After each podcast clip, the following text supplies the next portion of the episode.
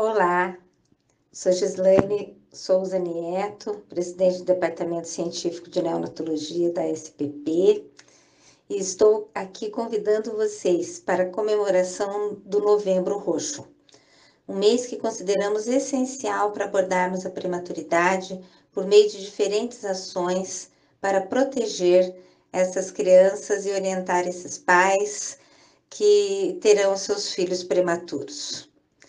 Entre as ações que nós programamos esse ano na SPP, faremos entrevistas com especialistas de renome na nossa área da neonatologia, como é o caso do Dr. Renato Kifuri. Olá, eu sou Renato Kifuri, pediatra, infectologista e neonatologista, presidente do Departamento de Imunizações da Sociedade Brasileira de Pediatria. Hoje eu estou aqui para conversar um pouco com vocês sobre a vacinação do prematuro.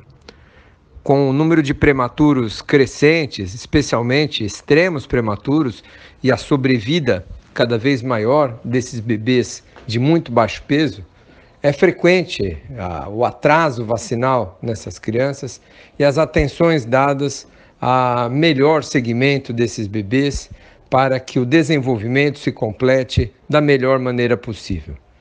A vacinação assume um importante aspecto nessas crianças em função do risco aumentado que, essas, que esses bebês têm em relação ao desenvolvimento de várias doenças, diarreias por rotavírus, doença pneumocócica invasiva, pneumonias, influenza, coqueluche, bronquiolite, infecções pelo vírus sincial respiratório, em função de vários aspectos da imaturidade imunológica desse prematuro, que não só não recebe os anticorpos transmitidos ao final da gestação no último trimestre de sua mãe, mas também tem vários fatores associados a essa imaturidade, como jejum prolongado, como anemia, desnutrição, frequente uso de corticoides, o aleitamento materno quase inexistente nesses bebês que ficam em longa permanência em terapia intensiva, o que os coloca numa situação de vulnerabilidade muito maior,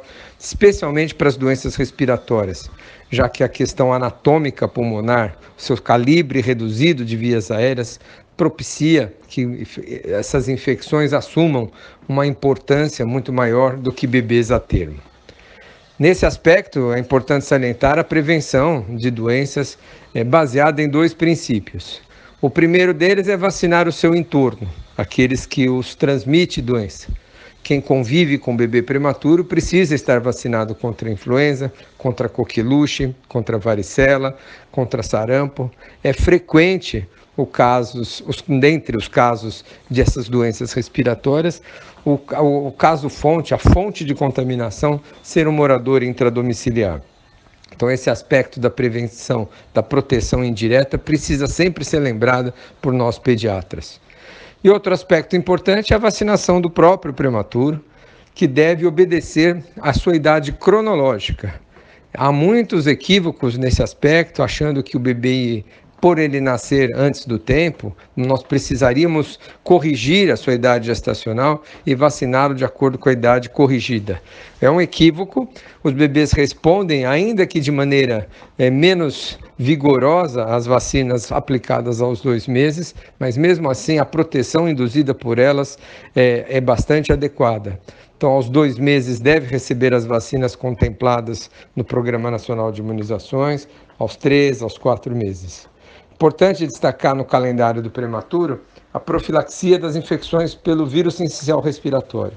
Aqui não se trata de uma vacinação, é uma imunização passiva, um anticorpo monoclonal específico, né, o palivizumab, hoje disponível no sistema público, né, para o Ministério da Saúde e na saúde suplementar, está incorporada após um pleito da Sociedade Brasileira de Pediatria na tabela dos convênios, ou seja, é obrigatório o fornecimento pelos planos de saúde para os bebês mais vulneráveis, ou seja, aqueles prematuros que nascem com menos de 29 semanas de idade gestacional e no primeiro ano de vida.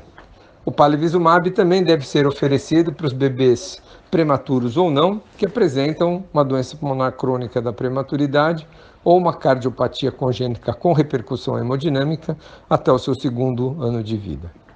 A Sociedade Brasileira de Pediatria ainda preconiza, embora não disponível no Ministério da Saúde, a inclusão de bebês de 29 até 32 semanas de idade gestacional nessas mesmas indicações, desde que o bebê tenha menos de seis meses, entendendo que esse é um grupo que também se beneficia da profilaxia. O vírus essencial respiratório não só é um dos principais responsáveis por reinternações desses bebês, né, após a alta hospitalar de bebês prematuros, como também está relacionada essas infecções precoces com chiado recorrente ao desenvolvimento de asma. O que eu tinha para dizer é isso, para nós hoje lembrarmos da importância da vacinação do prematuro.